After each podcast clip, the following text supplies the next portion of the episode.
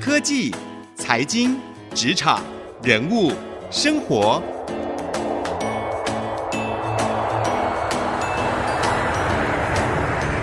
创意领航家。听众朋友您好，欢迎收听 IC 之音主客广播 FM 九七点五创意领航家，我是节目主持人朱楚文。每一集的创意领航家节目，我们都希望为您邀请到在各个领域里面的专家、达人、学者，或者是企业领袖，来跟各位聊聊他们在他们所专精的领域不一样的看见、发现和一些新的创意点子。希望呢，能够让各位听众朋友在工作和生活以及职场当中可以有所应用。而今天呢，我们创意领航家要跟各位来聊一个有趣的话题，在简报以及在提案的时候，或者是今天你在思考一个分析的报告，很多时候我们都习惯要上网找资料，但是上网找资料有的时候却会面临这个资料不一定找得到，或是资料到底正不正确，甚至是如果最后完全只是依靠我们所找到的资料，没有一个自己的思考脉络，很可能会造成最后所撰写出来的这些报告。或是提案杂乱无章，而到底身为一个科技人，我们知道我们很多听众朋友都是在科技产业工作的朋友们，到底怎么样在这个特别讲究逻辑思考的一个产业当中，可以让自己的提案、简报以及自己的这些分析报告可以非常的出色，而且有一个非常合理的推论陈列上面可以非常的清楚呢？今天我们为各位邀请到的是资策会 MIC 的总监万月宪总监哦，来跟我们我们聊。聊这个话题，万总监呢有超过二十六年的整合行销传播和媒体沟通的经验，而同时呢，他也是产业顾问学院产业分析学程的专任讲师。那为什么我们今天会约总监呢？因为他是费米推论这样的一个逻辑思考课程的讲师哦。那他今天就要跟我们聊聊如何运用费米推论来帮助我们找回被科技弱化的逻辑思考能力。我们一起欢迎万总监。主持人好，听众朋友大家好。总监好，总监好久不见了。对呀、啊，对，有看到总监写的这一篇文章哦，就是我觉得文章标题很吸引人，因为他说是找回被科技弱化的能力。那个时候我一看到标题就想说，到底被弱化的是什么能力？看半天以后才发现说，哦，原来被弱化的可能就是脑袋思考的能力。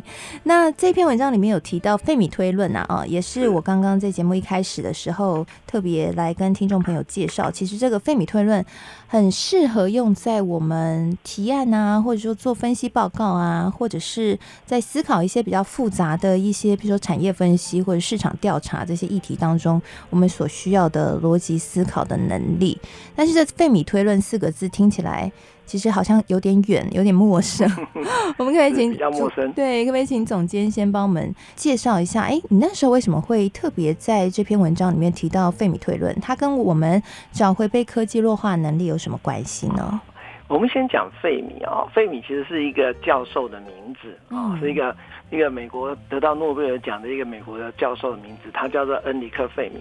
为什么这个推断用他的名字呢？因为这个教授非常有名啊。所以在很多的科技领域的一些物理发现，譬如说我们的原子、化学元素有周几百个原子，也是用他的名字来命名的啊。那他也是我们这个李政道啊、杨振宁的博士指导教授。是。那所以他的一个很有名的推论方式，就是说，当我们面对未知的事物的时候，当我们根本不知道这个数据到底是什么的时候，那用一个什么方法可以猜测出来？那所以费米教授呢，他有一道很合理逻辑的脉络，可以去推论出这个数据。所以当一旦有人质疑你这个数据的时候，他会回头去看说，那你当初是怎么思考的？所以他这整个的思考脉络就是合理，就容易被别人接受。其实刚才楚文有提到很多的这个分析师或者是一些金融投顾业者的专家。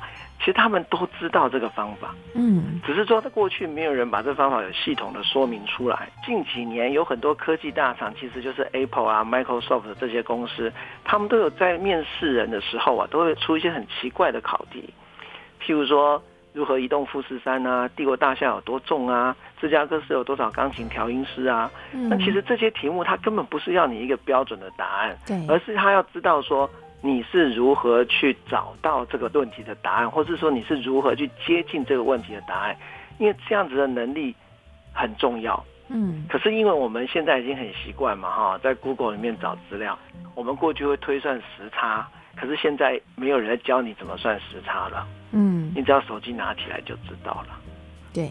但是这些数据其实对我们在实际在运作、在思考一些事情的时候是很重要的。嗯，像我也在教我的学生，你不知道你就找不到。那也许认为在 Google 里面什么都有，但是当你不懂，你就找不到。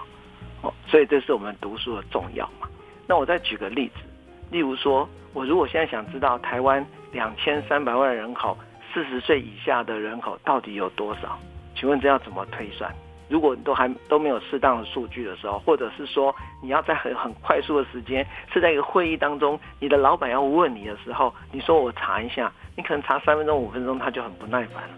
其实这个时候我们心里就可以知道说，台湾的人口结构，这个政府的数据做公布的，台湾人口的结构，二十岁为一个区间，所以就是零岁到二十岁，二十岁到四十岁，这每个区间分别占的比例是二十、三十、三十、二十。所以就是说，四十岁以下的人口占了全台湾的将近百分之五十。嗯，那我们用两千三百万人来推算的话，就可以大概知道说，我们台湾四十岁以下的人口应该是将近一千万左右。嗯嗯嗯，哎、欸，所以这个部分是如何运用到费米推论啊？因为我觉得刚刚总监马上推论出来，真的很厉害哦。所以它就是一个逻辑思考的能力嘛。嗯、那费米推论运用在这个部分的，所以刚刚我那个整个过程就是费米教授在教的一个推论的过程。嗯，因为费米教授他是发明原子弹的人啊。那当时原子弹的爆炸威力都没有人知道啊，然后因为一定要爆了以后才知道啊，然后当时呢大家都想知道，费米教授他就用他的一个推论的方法来试推，就他当时在爆炸之前他就写了一个数据，他认为原子弹爆炸威力应该是二十万吨的黄色炸药，事后用精密仪器测量发现原子弹爆炸威力是将近十万吨。那费米教授说二十万吨，其实他们是在一个数量级里。是。哦，那我们跟实际数字对照，听起来好像距离很远。可是你要知道一件事情，费米教授是在做一个完全未知的推论。他为什么不讲两百万吨或两千万吨？嗯。所以他就是他一个合理的脉络。那我们就去学习他这样的脉络。嗯。我再举个很简单的例子，譬如说，现在很多因为我们国中有念到，可是可能都忘了，就是台湾的土地到底有多少面积，多少万平方公里？你到底是要讲四十万呢，还是四万，还是四百万呢？这都是不同的数量级嘛，哈。嗯。那我们一个代理概念很简单，我们就可以用我们日常生活的一些方式，透过一个脉络去推论，哈，去推。因为费米推论强调的是速算、快算嘛。对。我们大概都知道说，台湾的南北长，南北长大概四百公里，因为我们都知道，我们从台北开车到高雄高速公路大概四百多公里嘛，哈。所以南北长四百公里。那费米推论强调的是速算，所以我们不需要太拘泥于那个精准的数据。那我们说南北长是四百公里，那东西宽是多少呢？东西宽我们概算一下，因为我们大家心里有这个概念嘛，因为我们常听到说东西宽是两百或者一百五哈。那如果我们用一百五来算的话，那四百乘一百五就是六万。那这时候把台湾的土地画一个框框起来，你会知道说。那个框框里面呢，三分之一是海洋，三分之二是陆地，嗯，就把它的面积框起来，所以我们再扣掉三分之一，可以概算出一个台湾的土地大概是四万平方公里。那我们如果去查政府公布的资料，台湾的土地是三万六千多平方公里，嗯，就差不多了。对，所以你就这样推算，就可以很快速跟大家说，哎，台湾土地大概是四万，所以不会差距太远，你不会讲出四十万，你也不会讲出四百万。对，哎，那所以费米那个时候在。发展这样的一个推论，或者是我们所谓的逻辑思考脉络的时候，有什么样的诀窍吗？还是说我们还是必须要知道，比如说某些数值，才可以在当中来推论成功？哦，对你，你很厉害，马上就问到那个问题的要点哦。所以女、教授她在芝加哥大学教书的时候，最有名的就是一直问芝加哥的学生说：“那。”芝加哥市有多少位钢琴调音师？这是他最经典的题目哈。嗯，他就是用这个题目来引导学生去算。那你想想看，费米教授他问芝加哥市有多少位钢琴调音师，你是不是要一个很基础的？你要知道芝加哥市大概有多少人口？对，所以这个就是我们在日常生活当中一些基础数据。所以我们要把费米推论学好了，你必须要经常去观察周遭，去收集一些数据。但事实上，很多数据政府单位都有提供，像我刚刚讲的台湾的人口结构分布，这个政府就有提供了。也就是说，我们平常在工作的时候，就要拥有这些自己知道这些数据的能力，或是一些杂学。现在不是在强调斜杠吗？对，要有一些杂学。那这些东西会变成你将来推论的时候一些很重要的参考的资料。嗯嗯，所以换句话说，如果我们听众朋友现在也对这个费米推论有兴趣的话，可以去观察一下，说自己所属的产业啊，可能会有哪些一些基本的数据。平常的时候就把它先存一存，放在口袋里啊，就跟那个存笑话在口袋里，以便不时这个人际沟通所需一样。我们要存一些这种基本数据，适当的时候就可以运用费米推论呈现出来，可以呈现出一种哎自己脑子。很好，这个反应很快，很聪明哦，不会被科技弱化，变成一个这个脑袋迟钝啊，不会只靠 Google 的这样的形象。那休息一下，广告回来之后，我们继续来跟冠总监好好请教一下。哎，我们现在已经知道费米推论很重要了，它是可以帮助我们在非常短的时间内快速反应，然后可以抓到一个与正确数值不远的一个概率的推算的一个很好用的逻辑思考的工具。那到底，当我们已经可以拿到这些基本数据之后，有什么样的一个逻辑思考的方式，或者说我们该怎么样可以系统化的学习，把这个费米推论内化到自己的职场竞争力当中呢？休息一下，广告回来继续收听创业领航家。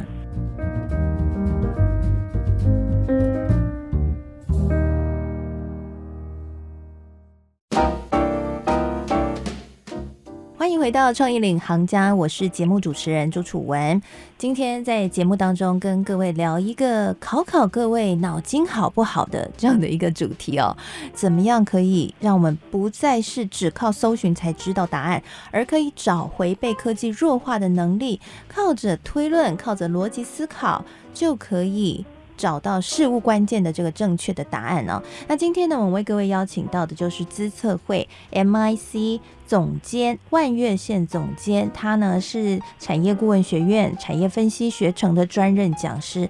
万总监啊，也常常使用这些逻辑思考的方式来进行他的产业的分析和决策。他已经有超过二十六年的整合行销传播和媒体沟通的经验。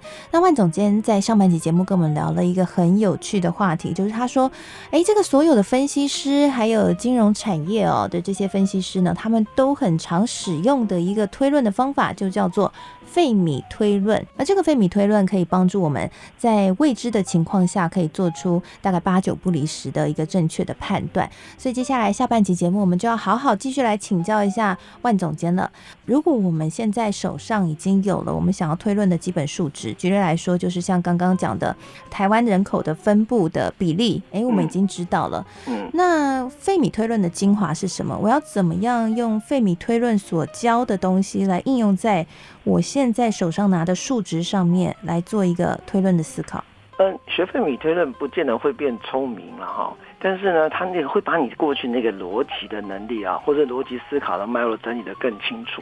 因为我们常在讲说，老板在问问题的时候，或者主管在问的时候，我们常要讲出一些道理来嘛，哈，或者指导教授在问你说，你为什么拿出这个数据来？你为什么相信这个网络上找来的数据？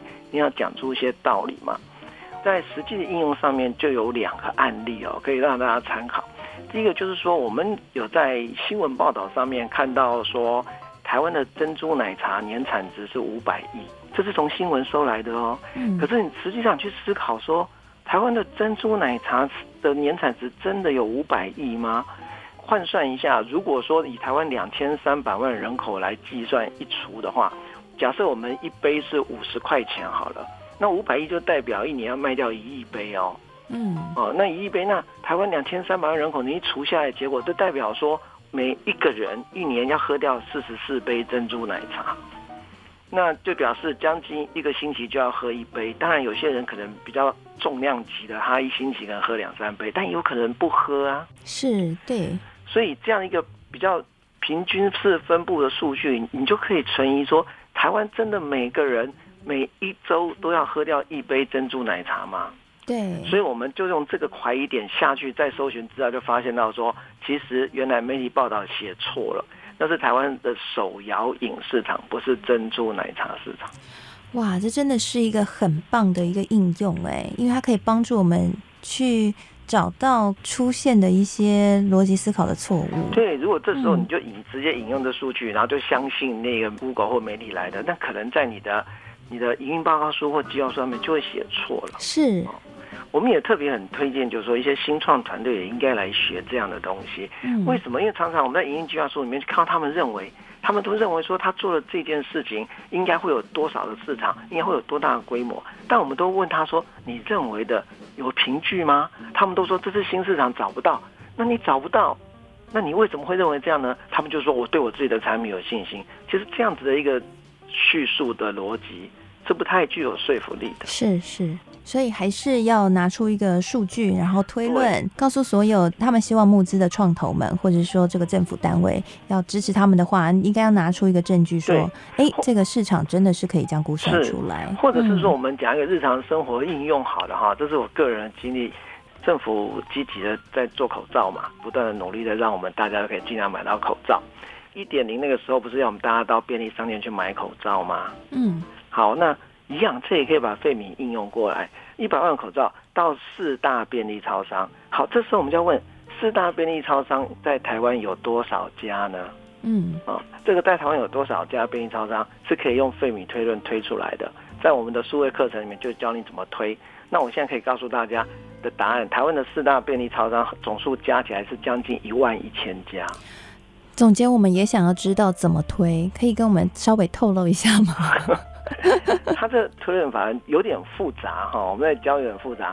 概念上就是说，可以从地理区域来区分，就是说，我们知道在都市的便利商店是比较密集的，在乡村的便利商店就比较没有那么密集，因为它跟人口的需求度有关系。是费米推论强调的是，你要用自己的观察去经验去体会。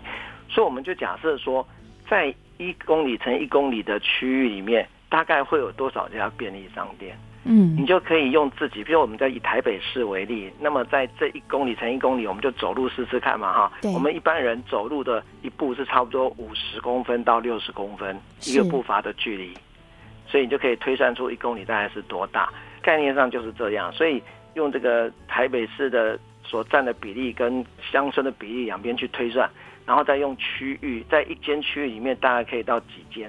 那就可以算得出来。嗯，当然，它还有一个东西叫做几何平均数。几何平均数是一个很简单的数学，但是在要在广播上讲就比较复杂，因为它很简，因为它是开根号嘛，它就是 a 乘以 b 开根号。对，我们有时候当你在不知道一个数据的时候，你要把最大值乘以最小值开根号。举个例子来说，捷运的台北市文湖站捷运的一节车厢大概可以挤进多少人？那我们不知道。那我们就说，那它的最低值是多少？你认为它最少最少是可以塞进多少人？那我们当然不要找自己麻烦，我们就用比较好算的数据，就是说最少最少十个人可不可以？可以，只要你自己认为可以，你就认定它可不可以塞进一千人？那你一定认为不行。对，以你的经验，这一千人是塞不进去的。最小值是十，因为你一个人一定塞得进去嘛。十个人的话，好像感觉上有点满，所以你一千乘以十就是一万，一万开杠就是一百。哦，了解。那这时候我就跟大方讲说，哎、嗯，这一个车厢里面大概就是可以塞进一百人吧。嗯。我们去查台北市捷运局的数据啊，他告诉我们说，文湖线一节车厢最多可以塞进一百一十二人。嗯嗯嗯，所以差不多。对，所以我们推出来的，我绝对不会去推出一千人，我也不会去推出十个人。所以其实这个开根号就可以用在桂枝的猜测上面，先找到最大值，然后最小值两个相乘再开根号。对，真的蛮好用的哦，就是有一些数学的算式，然后加上一些基础的数值，还有刚刚总监特别提到的，就是一些生活经验的推论。是，它这个就是很基础的逻辑思考。对，所以当有人开始质疑你的数据的时候，你把你这个思考拆解给他看，他就不会怀疑你了。对，这个真的蛮好用的，或者是说，这个在与客户谈话的时候，客户如果质疑你所提供的数据，或者是客户需要什么样的资讯，运用这样的方法，客户会觉得，哎，你脑袋真的蛮好，蛮清楚的，或者是更可以可信你所提供的数值。对，我们强调推论的原因就是说，你当然不会跟客户说你是怎么推，你会直接讲出一个数据出来。对，对，但是当客户质疑你的数据的时候，你就拆解跟他讲说，我是这样算的。嗯嗯嗯，好，那他反而对你的数据的那个说服力或者信任度会更高。嗯，最后的话，我们想要请教一下总监了，就是帮我们再示范看看，就是说疫情延烧啊，实体经济其实受到不少冲击。那你觉得，如果我们运用费米推论的话，你怎么看？对台湾科技产业影响大概会有多少？这个运用费米推论呢，我就很难去猜测出来了哈。嗯，为什么？因为其实老实说，这个疫情，台湾就是在农历春节就开始爆发嘛，哈。对，大家已经忍了这么一段时间。其实我们在看，因为这疫情来的太突然。你真的叫企业要做什么事情也是无计可施的啦。是，现在非常多人都在讲说要持盈保泰，蓄势而发嘛。对，其实简单的说就是比气场啊，哈，看谁能度过这一段时间。那目前看起来台湾是相对安全的嘛。对。但是如果从我们谈的这些科技，就是费米推论科技角度来看的话，我们会发现到一件事情啊，就是消费者习惯正在改变，而这个改变呢，可能就是有部分人是就不会回来了，对，他就会改变习惯的那个常态走进去了哈。嗯，所以未来我们的科技发展，我认为这一次啊，我认为这一次会让非常多的科技的公司或者正在研究的相关人员有非常多的反省跟醒思，特别是在数位远距教学这部分，对。哦，因为，因为我常跟人家说，换个角度来看，以前我们不敢做的，现在都在做了。以前都是想象嘛，没想到现在真的大家来那么一次了嘛，哈。所以他可能可以拿到很多很宝贵的数据。那这些数据会将来我们在做科技研究的时候，因为像这一次的疫情，其实人工智慧啊、物联网啊这些科技其实都在发展了，甚至有非常多的防疫科技也在进行。是。哦，但是我认为有另外一个意义，是一些传统的。行业或传统的基础的科技，是这些东西应该会再重新被重视。是是是，我的意思是说，你有没有发现，为什么台湾的口罩可以做这么快，这么厉害？为什么那些我们过去认为很棒的西方先进国家，意大利啊、西班牙、英国啊，为什么那么的慢？其实不是他们能力不好，而是他们过去把这种很传统的基础的科技，认为说这个是属于低阶，他不做了，他需要再进口就好。